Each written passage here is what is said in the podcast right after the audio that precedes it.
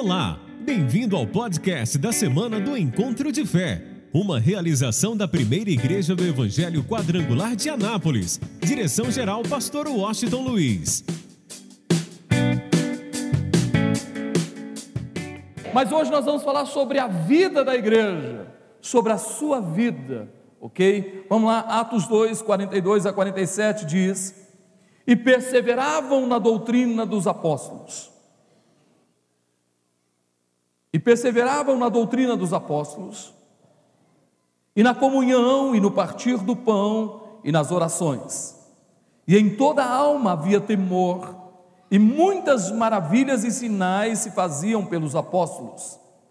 E todos os que criam estavam juntos, e tinham tudo em comum, e vendiam suas propriedades e bens, e repartiam com todos, segundo cada um havia de mister.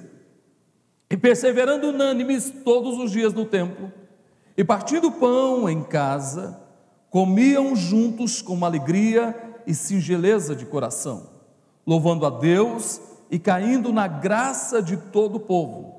E todos os dias acrescentava o Senhor à igreja aqueles que se haviam de salvar. Eu estou falando de uma igreja que experimentou um crescimento extraordinário, relâmpago, forte. Uma igreja que num dia era 120 pessoas, no outro dia eram mais de 3 mil pessoas. Uma igreja que em uma semana era mais ou menos 3 mil pessoas e de repente se tornou mais de 5 mil pessoas.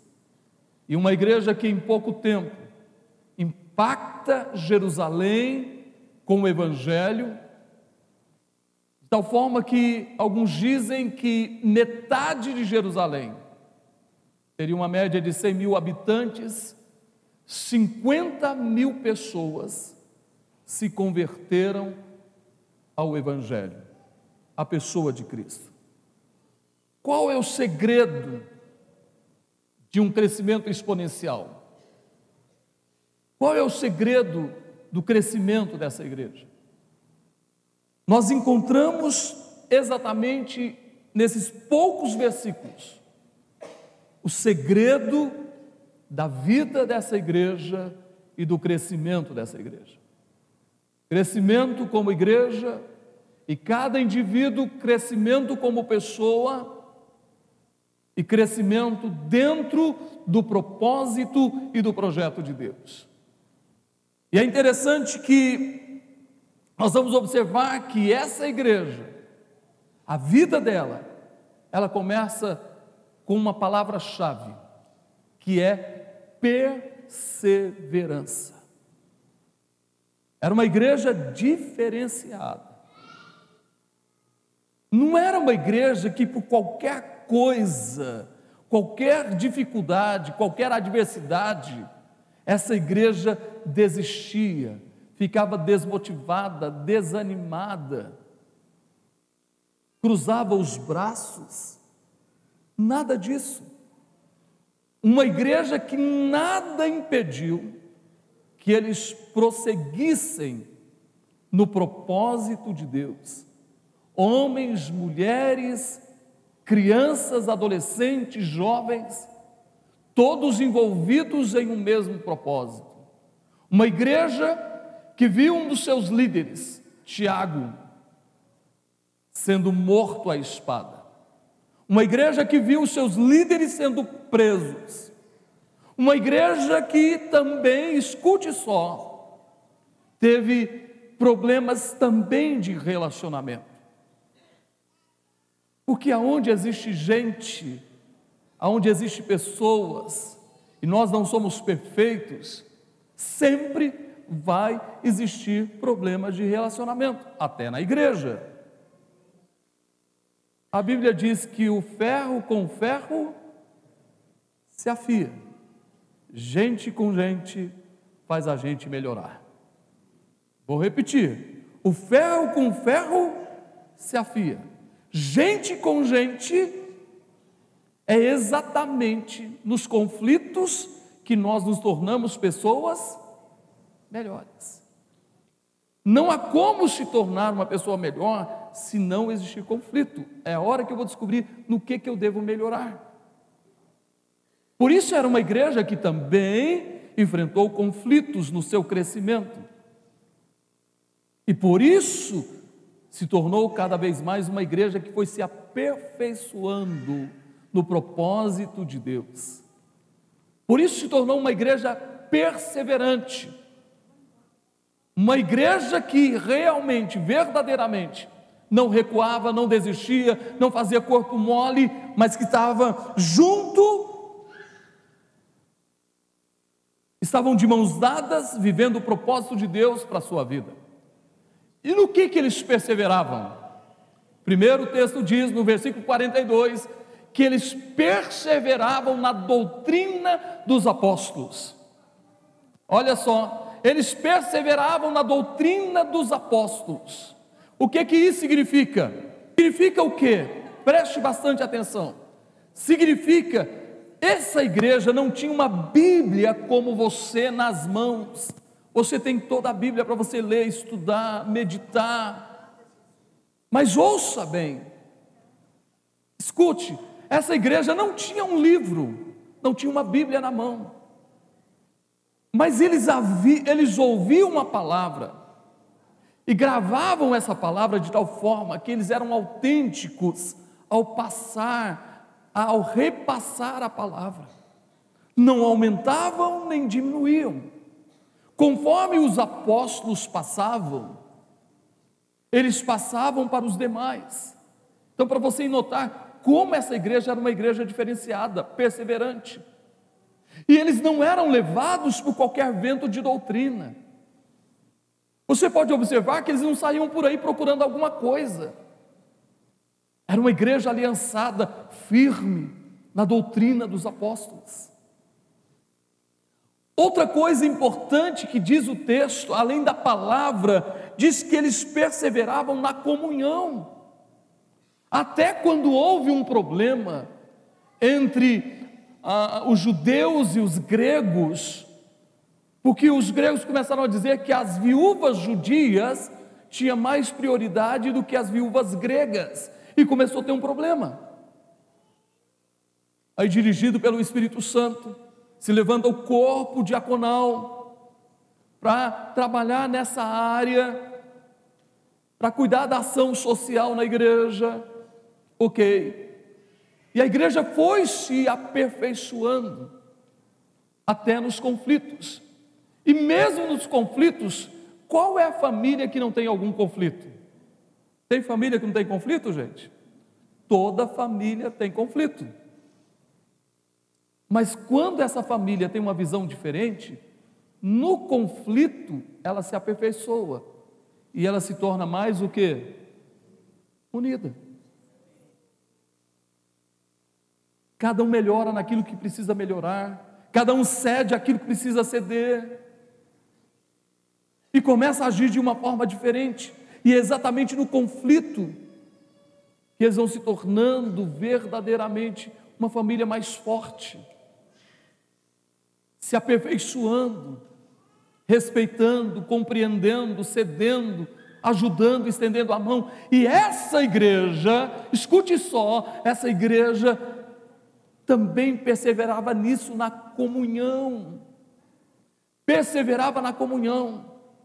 Era uma igreja que tinha comunhão, tinha respeito entre eles. Vamos mais ainda. Diz o texto que eles perseveravam no partir do pão. O que, que é isso? É uma igreja que estava sempre pronta para servir uns aos outros. Porque eu e você fomos chamados para nos tornarmos o que, gente? Servos. Fomos chamados para servir. Tem gente que acha que o, ou tem gente que fica preocupado com títulos.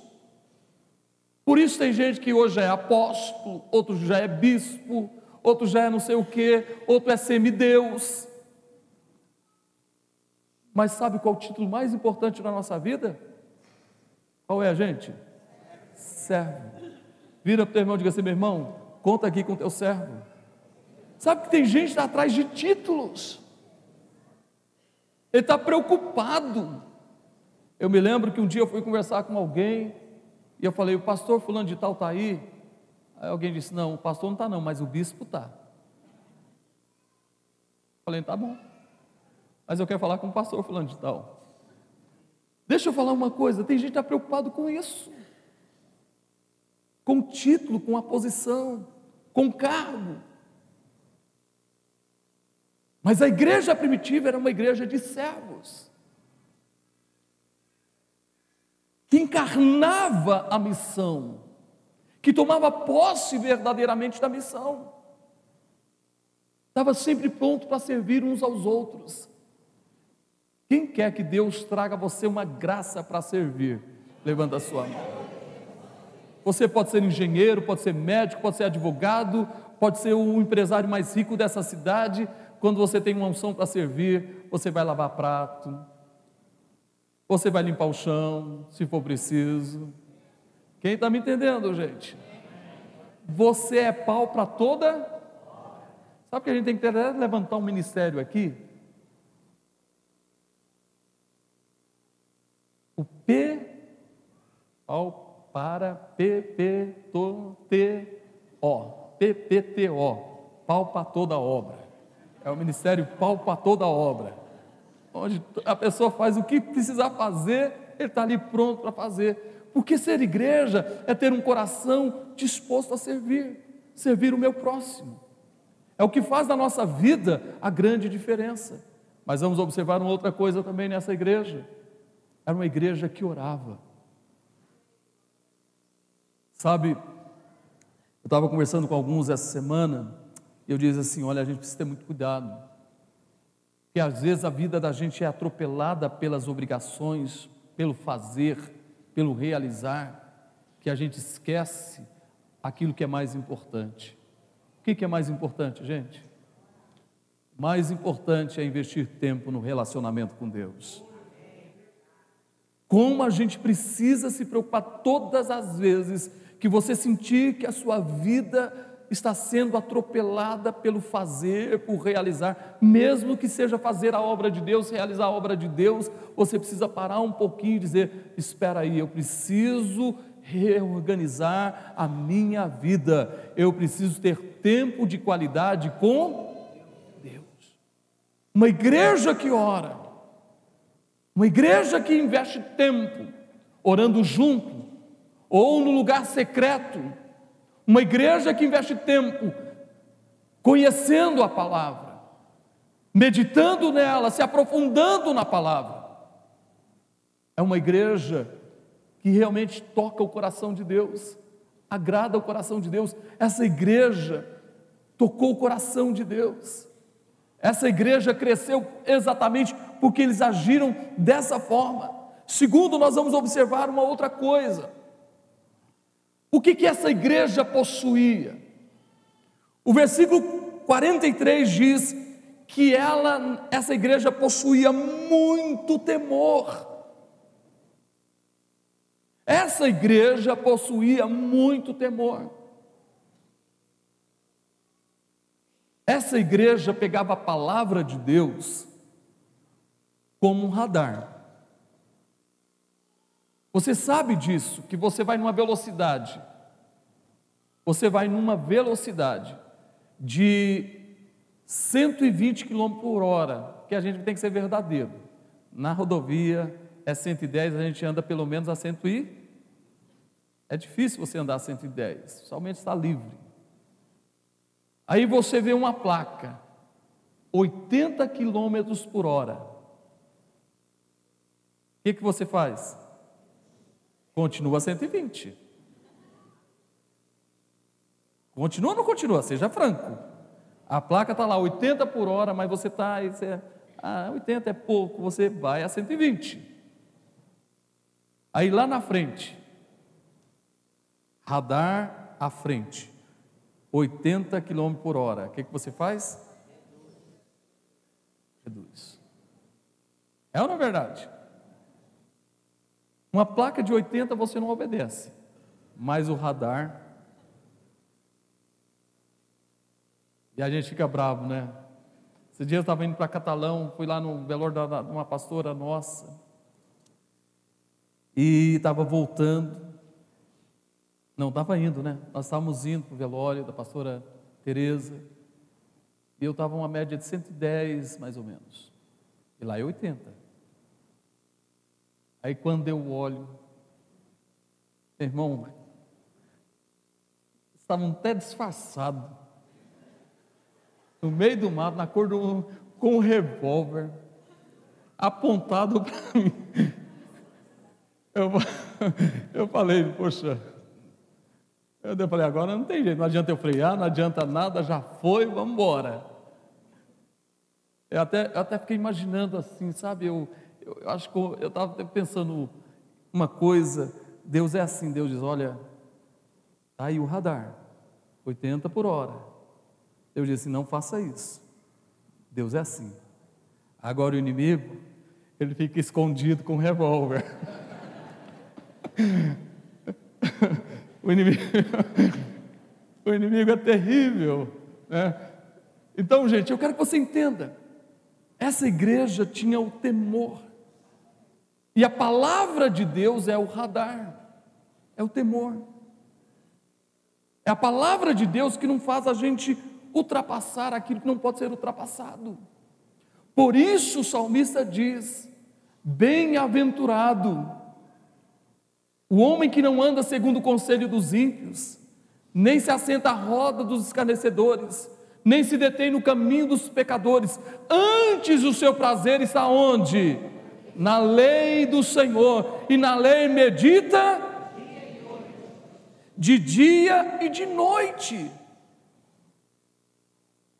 Por isso essa igreja tinha a Bíblia como radar.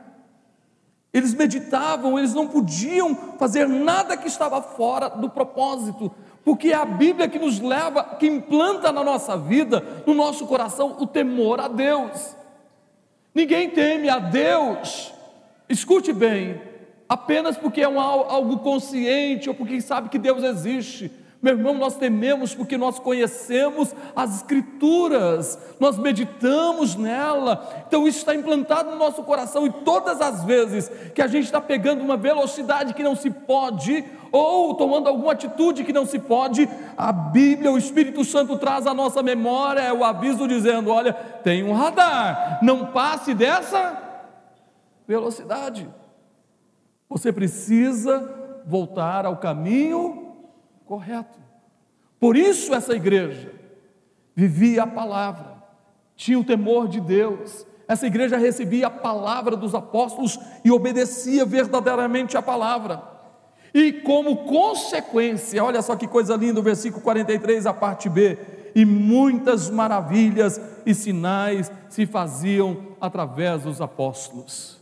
Meu irmão, aonde a palavra de Deus há maravilhas, Aonde a palavra de Deus há, existe sinais, existe prodígios. Vou dizer uma outra coisa: existe mudança de história, como o caso do rapaz que vocês viram aqui, estava afastado, desviado, longe, e aí foi para a célula, teve um encontro, foi levado para a célula, veio para a igreja, teve a sua vida transformada e hoje está gerando outros filhos para Deus. Meu irmão, aonde a palavra de Deus está, existe mudança de vida. Quantos querem mais da palavra de Deus? Não, sabe, eu fico imaginando, sabe por que, que às vezes os sinais não acontecem na vida da gente? Os milagres não acontecem? Porque a palavra não está na gente. Ou a gente conhece apenas de ouvir. A palavra tem que estar viva dentro da gente, mas viva mesmo. Eu tenho que encher a minha mente, o meu coração, a minha alma com a palavra. Porque todas as vezes que vier um pensamento ruim, de fracasso, de derrota, de miséria, de caos, eu vou para a palavra e vou dizer: Ó oh, diabo, você está enganado na minha mente, na minha vida, você não tem poder, porque a palavra me diz, Deus me diz, que eu posso todas as coisas, porque Ele me fortalece. Sabe o que, que Ele me disse, diabo? Você diz que não tem jeito, não tem cura, Ele diz que pelas chagas de Jesus eu já fui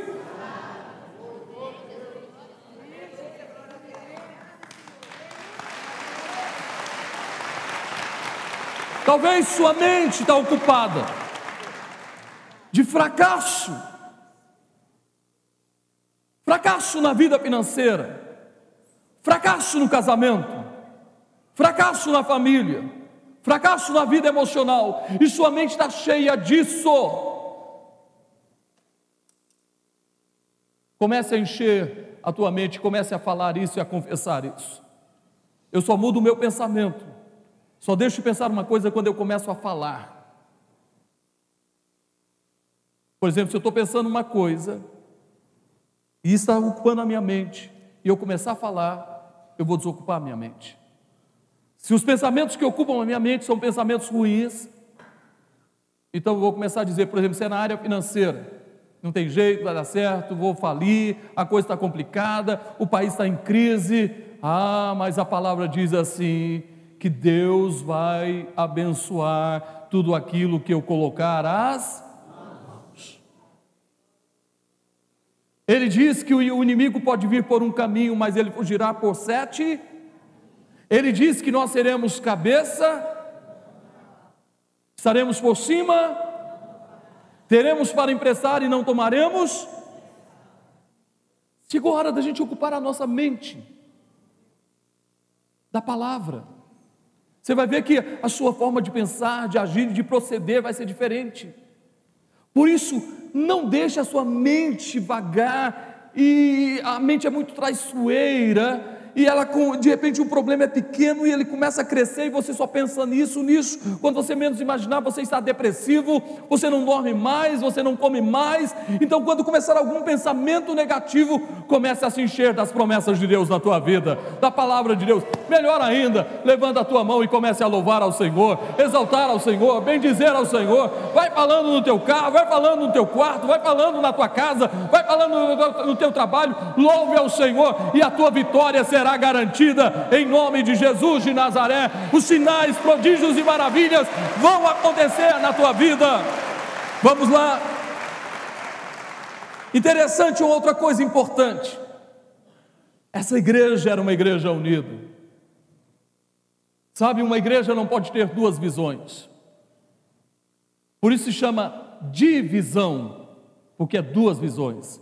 A igreja tem que ser uma só visão. A igreja tem que caminhar junto com o seu pastor.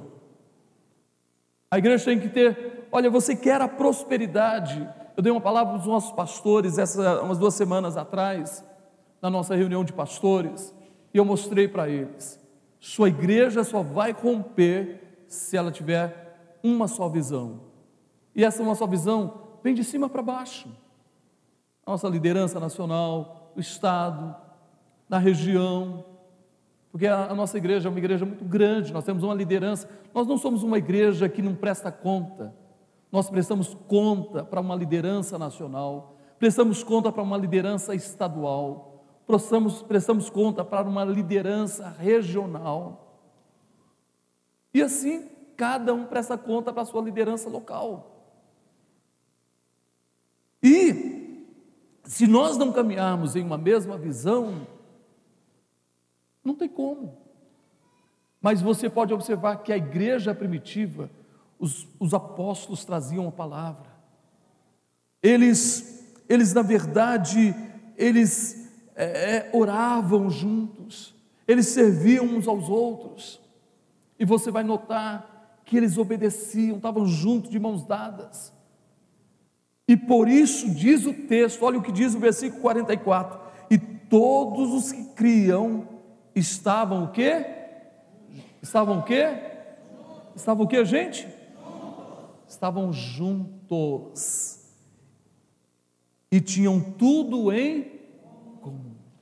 Todos que acreditavam estavam juntos. Agora, sabe o que está acontecendo? Tem gente que está, por exemplo, nós estamos aqui ao vivo no Facebook, no YouTube nós fomos bloqueados uns três meses, mas não sei qual a razão. A gente volta no YouTube agora no final de julho. No Face nós estamos ao vivo, no Instagram nós estamos ao vivo. O Face é transmitido direto lá da nossa central, ok? A gente só, eu vou fazer um dia com vocês aqui, a hora que a gente estiver no culto, eu vou pedir para você acessar Quadrangular Goiás tudo junto. Aí você vai lá, Quadrangular Goiás, aí aparece ao vivo, você vai pular é, compartilhar, aí você clica em compartilhar, aí depois você volta para o seu Face, ok? Aí você põe lá no que estou pensando, aí você copia o link, ok? Você vai copiar o link e vai publicar, aí todo mundo que é seus contatos poderão assistir o nosso culto ao, ao vivo. Isso no Face, todo mundo vai poder assistir ao vivo, ok? Então eu quero que você entenda isso. Mas isso é para alcançar quem não foi alcançado. Mas a igreja tem que estar onde, gente? Assistindo pelo Face? Pelo YouTube? Aonde que a gente está? Sim, ó, faz assim, ó. Aqui. Juntos. Meu irmão, a Santa Ceia virtual, meu irmão, que loucura. Santa Ceia virtual. Que loucura! O corpo tem que estar junto, a igreja estava junto. Então pergunta do irmão, onde é que você tem que estar no domingo, meu irmão? Pergunta para ele, aonde? No domingo, durante a semana, na célula, na igreja, o corpo tem que estar junto. Diga para ele assim, encosta no ombro dele assim, você tem que sentir calor humano, meu irmão. Nós somos o corpo de Cristo.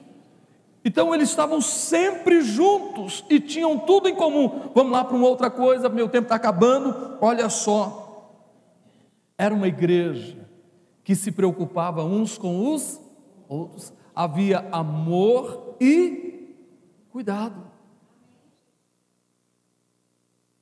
Olha, é duro, por exemplo, quando uma pessoa não quer ser cuidada. Você insiste, você vai atrás uma vez, duas vezes, três vezes, e a pessoa não quer ser cuidada. E tem outros que chegam ao ponto: não, pastor, não preocupa comigo mais não. Mas a igreja primitiva, eu vou dar um tempo. Quem já ouviu isso aqui, por favor? Eu vou dar um tempo, por favor. Eu vou dar um tempo. Quem já ouviu isso? Você foi atrás de alguém e a pessoa disse: Eu vou dar um tempo. Não, eu vou dar um tempo. Dói ou não dói, gente? Poxa, como que alguém pode dar tempo de Deus? Ah, eu vou dar um tempo. Sabe, eu fico mais eu fico mais triste ainda, eu fico imaginando o coração de Deus. Quando uma pessoa troca Deus por uma coisa ou por outra pessoa. Estava conversando com a pastora eu me lembro de uma moça que era da igreja, que alguns anos atrás eu era líder de jovens nessa época, e ela simplesmente abandonou a fé por causa de um rapaz. E não foi só uma, não, mas essa foi clara.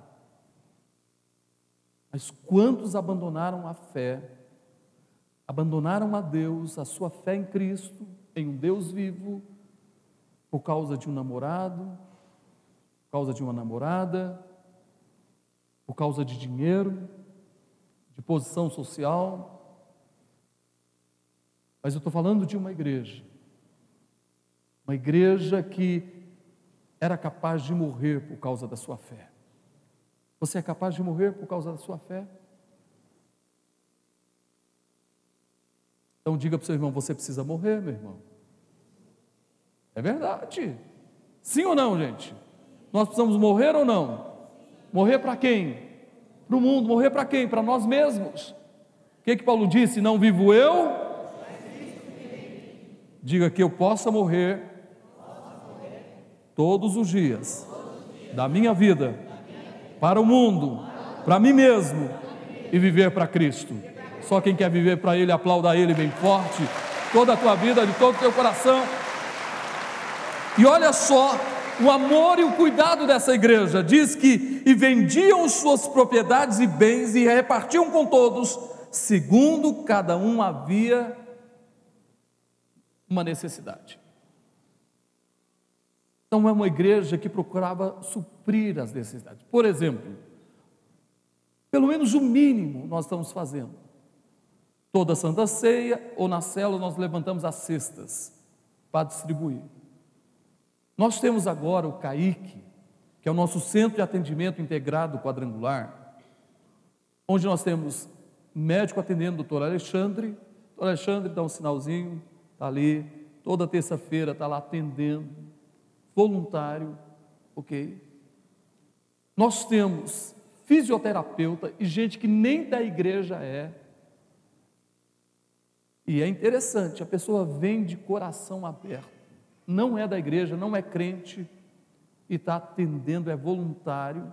Nós temos os irmãos que estão sendo atendendo. Nós temos odontólogos. Na quinta-feira o ônibus vem, nós temos um rapaz que está atendendo. Eu preciso achar mais odontólogos para fazer isso. Nós temos o ônibus do Projeto Luca com consultório montado, ok? E aí fica em frente o Kaique e faz o atendimento. Nós temos um rapaz que não é crente, eu acho que não é crente, não sei. O nome dele é Fábio. Ele está atendendo na quinta-feira e ele está aí, ele vem, atende as pessoas, ele está fazendo um curso de medicina, e ele disse, olha, vou voltar às aulas, mas eu quero voltar a atender no sábado. No sábado para nós já é mais difícil, não sei, a não ser o dia que o ônibus não estiver fora, fazendo o projeto Lucas. Mas nós precisamos de mais odontólogos para atender um dia que você puder, menos na terça-feira, porque na terça-feira o ônibus está em uma, uma das igrejas do bairro, atendendo as igrejas do bairro, as pessoas do bairro. Então, nós temos odontólogos, nós temos psicólogos que estão atendendo, pastor Lucion está lá atendendo e está abençoando a vida das pessoas, a assistência jurídica. Quer dizer, o que nós podemos fazer, nós podemos fazer para atender às necessidades uns dos outros, porque igreja é isso. Igreja se preocupa com o social, igreja investe no social. O social não é o mais importante na igreja. O mais importante na igreja é o que, gente? o espiritual. Mas a igreja tem que ter a sua parcela de social. Eu costumo dizer que 70% da igreja tem que ser espiritual e 30% social. Mas a base principal é o espiritual. E não adianta ficar dando cesta para os outros, cesta, cesta, cesta. E a pessoa não tem um encontro com Jesus, não tem uma vida mudada, ok? Nunca vai romper, nunca vai prosperar. Então você tem que levar o pão da vida. Quem é o pão da vida, gente? Jesus. Então, o amor e o cuidado. Vamos lá. O versículo 46. Olha só a prioridade dessa igreja. Olha a prioridade dessa igreja. E perseverando, unânimes, assistindo o culto pelas redes sociais. Está escrito assim, gente? Eu acho que está. E perseverando juntos, não tem nem jeito, né? Todos os dias nas redes sociais. Sim ou não, gente? Perseverando juntos todos os dias aonde? Aonde? Aonde? E fazendo o que, gente?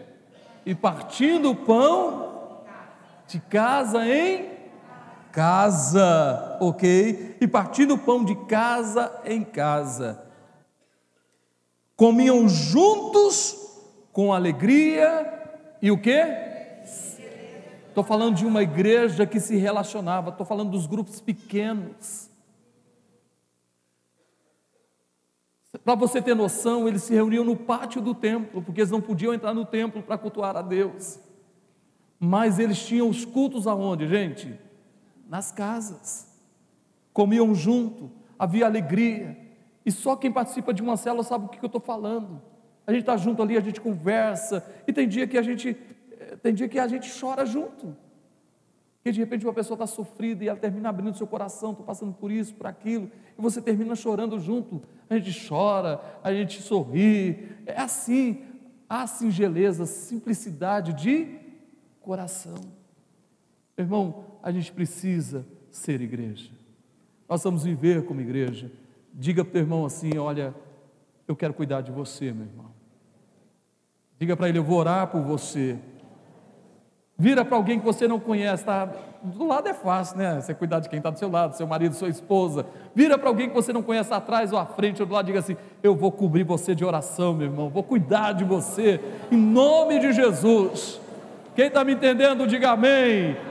Quem quer ser usado por Deus, aplauda Ele bem forte. Vamos lá.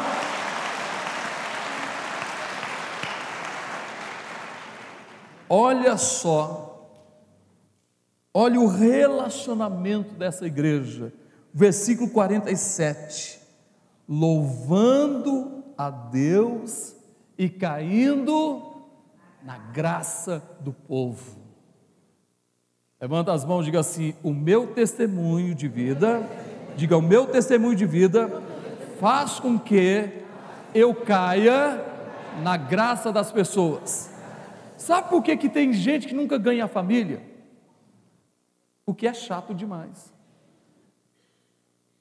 Ele é tão chato que a família não. Ó, oh, eu vou. Depois você foi para essa igreja, você já era chato, ficou mais chato ainda. Se achou o quê? Vou, vou explicar para você entender isso melhor. Se achou santo de melhor do que os outros. Nariz empinado, orgulho santo. Não sei se tem orgulho santo ou santo orgulhoso. Ele acha que é melhor do que os outros e vive falando para os outros que eles vão para o inferno. Quem sou eu para dizer para alguém que ele vai para o inferno? Eu não sou juiz. Quem está me entendendo, gente? Eu não sou juiz. Eu e você não temos noção da graça de Deus. A graça de Deus, gente, é algo inexplicável. A graça quer dizer o quê? Favor não merecido. A graça. Eu não posso dizer que alguém vai para o céu, vai para o inferno. Para o céu, posso até dizer, porque eu, eu conheço muita gente que eu tenho convicção que foi para o céu sua vida, temente a Deus, vida com Deus, servindo a Cristo. Não tem como eu não dizer que não vai para o céu, mas eu não posso dizer que ninguém, essa pessoa foi para o inferno. Eu posso dizer, gente? Então, em vez de eu fazer isso, irmão, eu vou tratar com amor, eu vou tratar com carinho, com graça. Eu tenho que ser gracioso. Diga assim: Senhor meu Deus, libera sobre mim a tua graça. Quem quer a graça de Deus na sua vida? Sabe, as pessoas gostam de ficar junto de pessoas graciosas. Ninguém gosta, ninguém gosta de ficar perto de uma pessoa chata. Diga para o irmão assim, meu irmão, você está tão gracioso hoje. Poxa vida. Só os graciosos aqui aplaudam ao Senhor. Diga glória a Deus. Concluindo, Fica de pé, por favor. Eu quero que você ponha isso no teu coração. A partir do momento que a palavra está em nós, a partir do momento que existe comunhão em nossa vida uns com os outros, a partir do momento que nós somos servos, a partir do momento que nós temos uma vida de oração, a partir do momento que há o temor de Deus na nossa vida, a partir do momento que nós estamos juntos e temos tudo em comum, a partir do momento que nós cuidamos uns dos outros, a partir do momento que nós temos relacionamento uns com os outros, a partir do momento que nós estamos ligados ao templo, a partir do momento que nós estamos ligados ao altar, a partir do momento que nós estamos ligados ao coração de Deus, a partir do momento que nós somos simples de coração, e a partir do momento que nós temos uma vida que testifica que Deus vive em nós, que Cristo vive em nós, eu tenho uma notícia para você, prepare-se. Deus vai te usar. Deus vai te usar. Deus vai te usar. Deus vai te usar. Deus vai te usar. Deus vai te usar. E como consequência, tua família vai se render ao Senhor. Não sou eu que vou ganhar a tua família, meu irmão. Levanta a tua mão e diga: Sou eu que vou ganhar a minha família. Diga mais forte: